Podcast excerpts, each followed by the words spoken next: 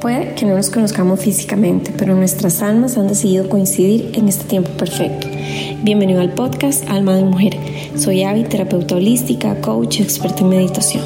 La vida me ha llevado a darme cuenta que somos mucho más que lo que nuestros ojos físicos pueden ver. Cada semana escucharás herramientas que te ayudarán a descubrir realmente quién eres, sanar tu corazón, explorar tu feminidad y espiritualidad. Gracias por compartir estos minutos conmigo. Episodio 3. Aprendiendo a negociar con el ego. Detrás de este audio te saluda Avi. Estoy feliz de poder conectar contigo una vez más a través de las palabras que están saliendo en este momento de mi alma y que tu corazón está receptivo a aceptarlas y a recibirlas. El día de ayer leí una, leí una frase en la nueva canción de Residente que me gustó montones y que quise traerla para empezar este audio que dice, no volvamos a la normalidad, mejor comencemos de nuevo. ¡Wow! Me pareció increíble. ¿Quién dijo que había que volver a lo conocido? Mejor transformémonos, cambiemos, comencemos de nuevo. Dejemos atrás todas aquellas cosas de nosotros que no nos han gustado. Reconozcamos que tenemos el poder de cambiar nuestra realidad. Esto que vivimos nos está dando la oportunidad de poder comenzar completamente a ser nuevas personas y a cambiar nuestra realidad.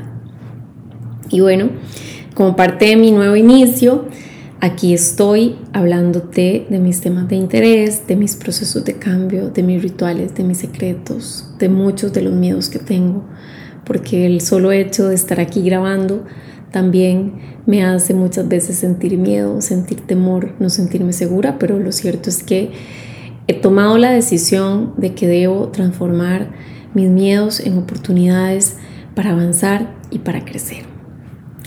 Para empezar ese cambio, uno de los primeros acuerdos que he decidido tomar y que te invito también a ti a hacerlo es aprender a negociar y a, lidiar con mi ego. ¿Por qué? Porque mi ego se ha convertido en quizá la mayor barrera entre mi experiencia humana y el poder alcanzar el poder que como alma y como ser espiritual yo tengo.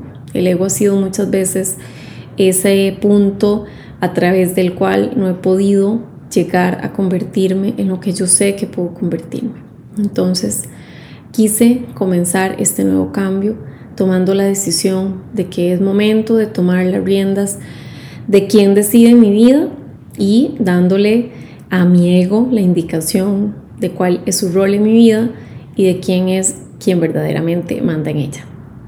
El alma siempre he creído que es una caja de sorpresas y mm, muchos de los misterios que encierra quizá nunca los podamos comprender completamente desde nuestras estructuras de pensamiento comunes.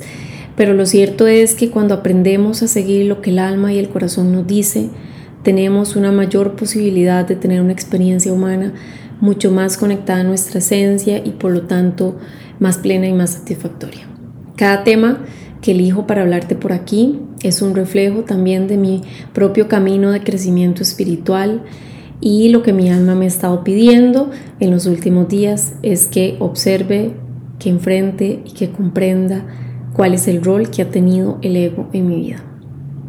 Así que juntas, ¿por qué no aprendemos a convivir con él en lugar de pensar que tenemos que callarlo o que tenemos que eliminarlo completamente.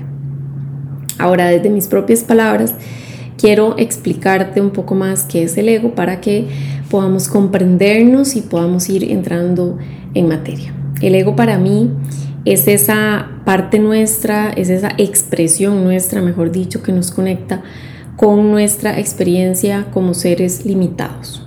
Es la mente creada por todos los condicionamientos, por todos los juicios, por todas las ideas, los pensamientos eh, y formada por todo cuanto se nos ha dicho. El ego es la parte nuestra, también que se cree separada de todo lo que le rodea. El ego cree que somos seres individuales, únicos y que lo que a nosotros no sucede o lo que al resto le sucede no está interconectado.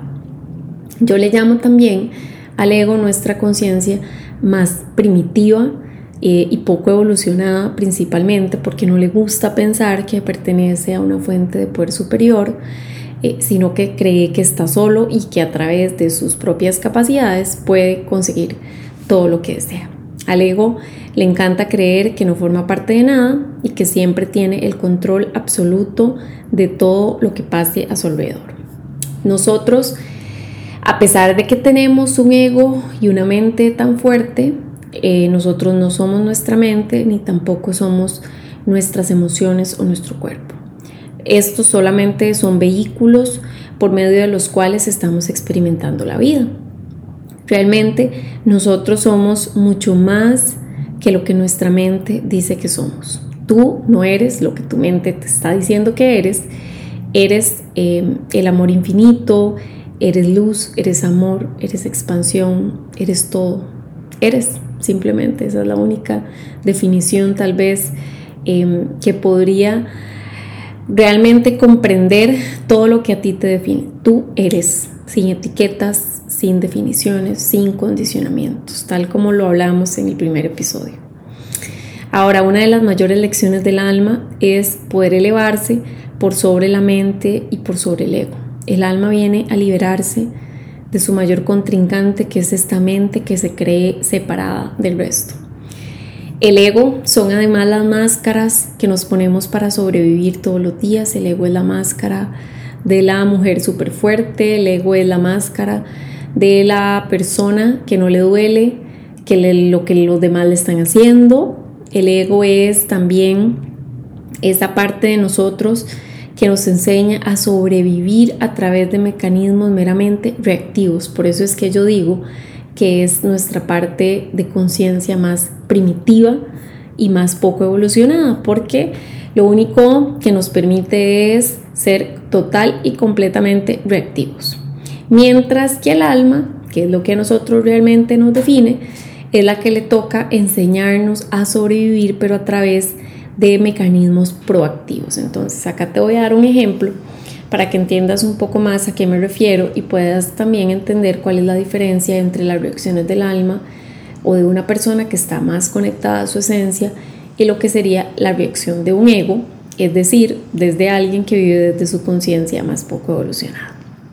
Supongamos que vas manejando, vas en tu auto, vas tranquilo y de un pronto a otro sientes que te chocan por detrás. Ok, ¿cuál es la reacción más normal ante esto? Insultar, enojarse, gritar, pelear, llorar, desesperarse, salirse completamente de control, bajarse del auto, ofender al otro, gritarle unas cuantas cosas em, o simplemente atacarse a llorar dentro del carro y no poder bajarse ni poder hacer nada. Bueno, esa es una reacción propia del ego porque es totalmente reactiva. Es decir, reaccionas de primera entrada a lo que está sucediendo. No hay un solo filtro que te detenga ante esa reacción. Simplemente explotas ante lo que estás viendo a tu alrededor. Esa es una reacción del ego. Ahora imaginemos la misma escena, pero en lugar de reaccionar así, a pesar de que sientes susto, de que tal vez te sientes em, inestable porque definitivamente has perdido el control de tu vehículo, eh, recuerdas que nadie está en tu contra, que nadie te está haciendo daño, entonces te bajas del auto, intentas negociar con el conductor, ver qué fue lo que pasó, qué fue lo que sucedió, si fue eh, que tú cometiste alguna imprudencia o fue parte tal vez de una imprudencia del otro conductor. Eh, y comprendes que, pues, que los accidentes son cosas que pasan, que aunque no nos gustan, que aunque tienen pues, cosas que enfrentar, que no es tal vez lo ideal, y son cosas de nuestro diario vivir y que hay que enfrentar. Entonces intentas llegar a un acuerdo o simplemente llamas al tráfico y bueno, te vas ya de regreso a tu casa, eh, reflexionas sobre qué sería tal vez lo que esto tenía que enseñarte, por qué sería que tenías que detenerte y em, decides tomar una posición proactiva. Esta sería una reacción entonces eh, más de una persona que está conectada a su esencia y a su alma. Entonces, en esta última reacción, tú lo que haces es colocarte como aprendiz y no solamente te ahorras mucho sufrimiento, sino que además te evitas un mal rato y tener enfrentamientos desgastantes con los demás. Estas son las dos reacciones con las que nosotros aprendemos a reaccionar a través de la vida. La más común es a través del ego. Entonces, Em, por eso es que es importante aprender a lidiar con el ego y aprender a enseñarle que existen maneras alternativas de reaccionar. Aunque tal vez puedas pensar que la reacción primitiva es a veces inevitable, lo cierto es que nosotros somos los únicos creadores de las reacciones que tenemos. nosotros somos los únicos que elegimos cómo es que decidimos reaccionar ante los eventos de la vida. Y podemos aprender a negociar con ese, esa molesta reacción primitiva, enseñándole que existen otras maneras y que la clave está en aprender a ver todas las experiencias de la vida como lecciones y como una especie de examen que debemos de cumplir, que debemos de pasar y la única manera de pasarlo es aprendiendo lo que tiene detrás que enseñarnos. En tu vida mandas tú, tú eliges cómo reaccionar, nadie más tiene ese poder. De hecho que el poder eres tú mismo y tú lo diriges a donde más te convenga. Un ego salido de control es eh, obedece a un ser humano que aún no ha aprendido a ser el creador de su vida y que se deja llevar ante los impulsos externos. ¿Cómo se expresa más fácilmente el ego en nuestras vidas? Bueno, a través de los juicios y a través de las quejas. Esa es la cara que más le gusta usar al ego y eh, no nos deja recordar que la llave maestra para la transformación es el aprendizaje en lugar de la queja.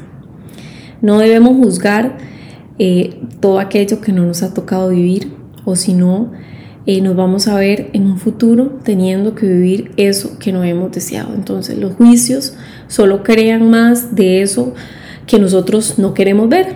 Así que cada vez que te colocas como juez de algo, poniendo esa cara del ego, em, sea que juzgues a otros o que te juzgues a ti mismo, que tengas la razón o no la tengas, te alejas un poco más de tu propia evolución. Observa cuál es tu reacción común ante la vida quiero que te cuestiones y que te preguntes, que indagues en cuáles son las reacciones más normales en tu diario vivir, cómo reaccionas cuando em, tus hijos se pelean, cómo reaccionas cuando tu pareja hace algo que a ti no te gusta, cómo reaccionas cuando las cosas que están alrededor no funcionan tal vez como tú querías. Muchos viven por años y creo yo que hasta toda la vida de los juicios y las críticas que tiran contra todo. Al final criticar a otros termina provocando una sensación adictiva de la cual a veces sentimos tanto placer que se nos hace tan difícil parar y esto se convierte en un ciclo interminable en el que siento una necesidad incontrolable de criticar, cedo entonces a la tentación y luego quedo con más ganas de seguirlo haciendo. Siempre digo que hay principios básicos de vida y uno es que donde pones la atención, pones la intención y por lo tanto en eso te conviertes. Lo voy a repetir de nuevo. Donde pones la atención, pones tu intención y por lo tanto en eso te conviertes. Si yo me la paso siendo juez de actos que no me parecen, en eso que no me gusta es donde yo estoy poniendo mi intención. Así que no es de extrañar que con el tiempo me tope teniendo que lidiar yo misma con eso que tanto he señalado. Las bases de la autorrealización son los pensamientos y quizá el mayor acto de amor para con nosotros mismos sea tener especial cuidado de lo que permitimos que entre en nuestra mente. ¿Qué pasa entonces o cuál es la cómo debería ser que enfrentamos la vida cuando las cosas nos van como queríamos? Entonces planeamos ir de paseo y al final todo resulta desastroso o no podemos realizar el paseo. Me caso con una persona que al pasar del tiempo descubro que no era lo que yo quería. Estudio una carrera que cuando me toca ejercerla me doy cuenta que no me gusta. Busco un trabajo extra para tener más solvencia económica y solo logro endeudarme más y atraigo más y más gastos. ¿Qué pasa cuando nos enfrentamos a esto que no nos gusta? Bueno, aquí, ¿cuál es tu actitud ante aquellas cosas que te pasan, ahí es donde está la respuesta. Nadie es víctima de las circunstancias, solo hay víctimas de sus propias ideas y de sus propios dramas creados. No eres víctima de tu jefe, no eres víctima de tu pareja, no eres víctima de tus hijos, no eres víctima de tu vida, ni siquiera eres víctima de Dios. La única manera de superar cualquier problema es entendiendo que ese problema jamás va a ser más grande que tú. Ese día será el día que te liberes de eso que tanto te atormenta. Hay dos maneras de enfrentar la vida, creo que ya se los había dicho en otro de los episodios, y una es como víctima. Entonces, soy víctima de los demás, soy víctima de las circunstancias y soy víctima hasta de Dios porque creo que las cosas se dan hasta porque Dios quiere. Esa es una de las maneras de enfrentar la vida. Y la otra es como aprendiz. Ser víctima es negar mi poder personal, es quitarme la posibilidad de poder transformar la realidad que estoy viviendo. Las cosas en realidad ni siquiera son buenas o malas. Las cosas simplemente son, las situaciones simplemente son. Y lo peor que se puede pensar ante lo inevitable es victimizarse. Escuchar al ego que enjuicia, sea a los otros o a nosotros mismos, lo único que provoca es prolongar el dolor y evita tomar la lección y el aprendizaje que esa lección tenía que enseñarnos. Si dejo de juzgar, puedo comenzar a ver lo bueno en aquello que no parecía serlo. Y eso te convierte en un verdadero alquimista. ¿Por qué? Porque estás logrando transformar la oscuridad del luz y extrayendo de ella piedras preciosas y maravillosas. No sé si te has preguntado algún día por qué enfrentamos problemas, por qué me pasan a mí estas cosas, por qué las repito, por qué mi vida está llena de desgracias, por qué siempre que inicio una nueva relación, por qué enfrento problemas, porque cada vez que logro comenzar a generar nuevos ingresos, tengo más y más gastos. ¿Por qué será que mis hijos eh, se comportan como tal? ¿Por qué será que me enfermo tanto? Bueno, tenemos problemas por la necesidad inconsciente de crecer. Nada en este mundo es estático y tanto el alma que cada uno tiene como el universo está creando siempre constantemente situaciones que te obliguen a salir de tu zona de comodidad.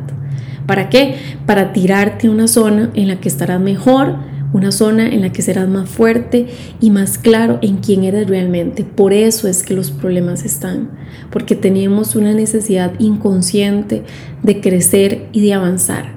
Y es muy poco probable que aprendamos a crecer solamente en el confort y en la comodidad. Y si no, analiza un poco tu pasado. ¿Cuáles son aquellos momentos en los que más has aprendido quién eres tú, cuáles son esos instantes de tu vida que te han hecho expandirte a ser un ser humano completamente distinto. No creo que estuvieras en tu casa durmiendo, no creo que estuvieras tirado en un sillón viendo tele. Usualmente los cambios ocurren cuando nos movemos y a veces la única forma de enviarnos a movernos es a través de los problemas. Cuando lo que está pasando afuera se vuelve incontrolable, es porque es obligatorio volver adentro nuestro.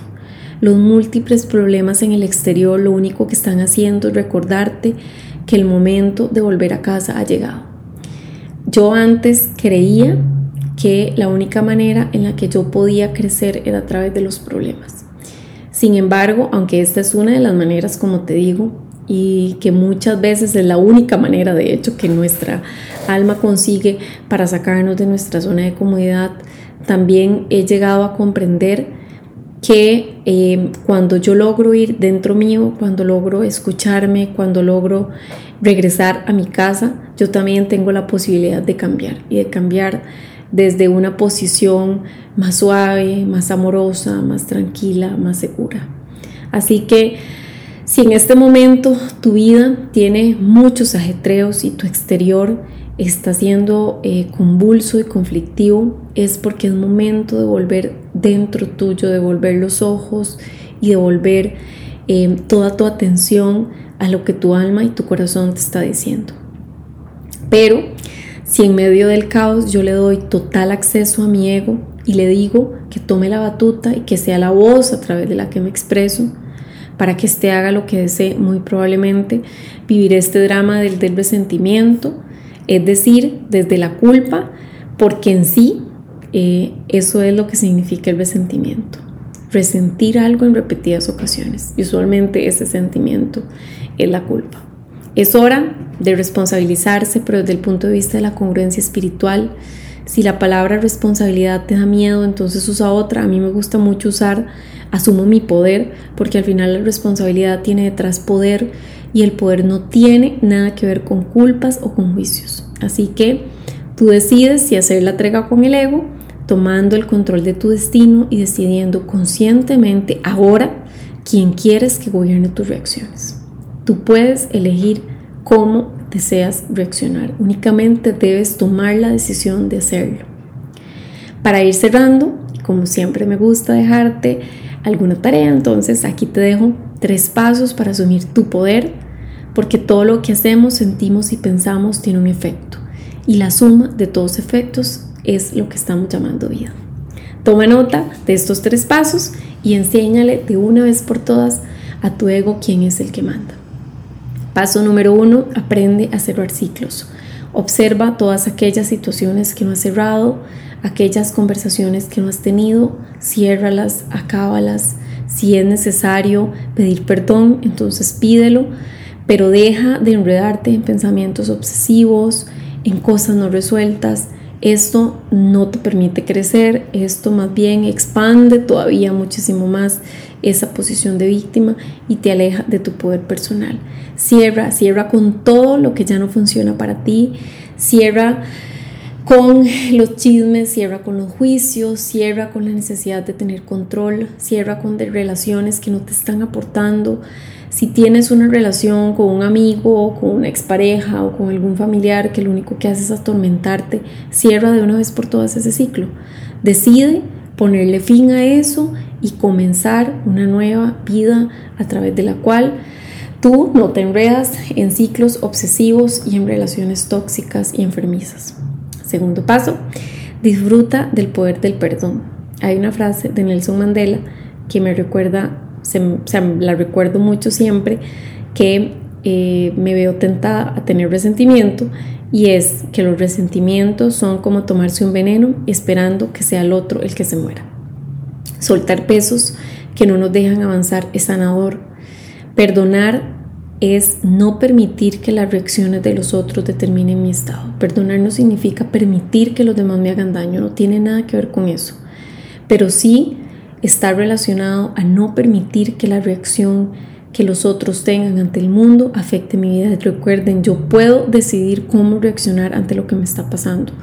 Cuando nos negamos a perdonar, también mantenemos una relación de conexión con el agresor que nos hace vibrar en su mismo estado. Así que la próxima vez que te sientas enganchado en el resentimiento y en los juicios hacia alguien que te haga daño, recuerda que estás vibrando en su misma frecuencia y por lo tanto la vida tarde que temprano te pondrá a vivir exactamente en lo mismo.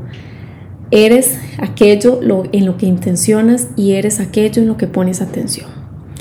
Por último, comprométete y cumple el esquema eh, negativo que se genera cuando una persona no cumple lo que dice lo lleva a la negatividad y tampoco le permite avanzar aunque aún así lo quiera.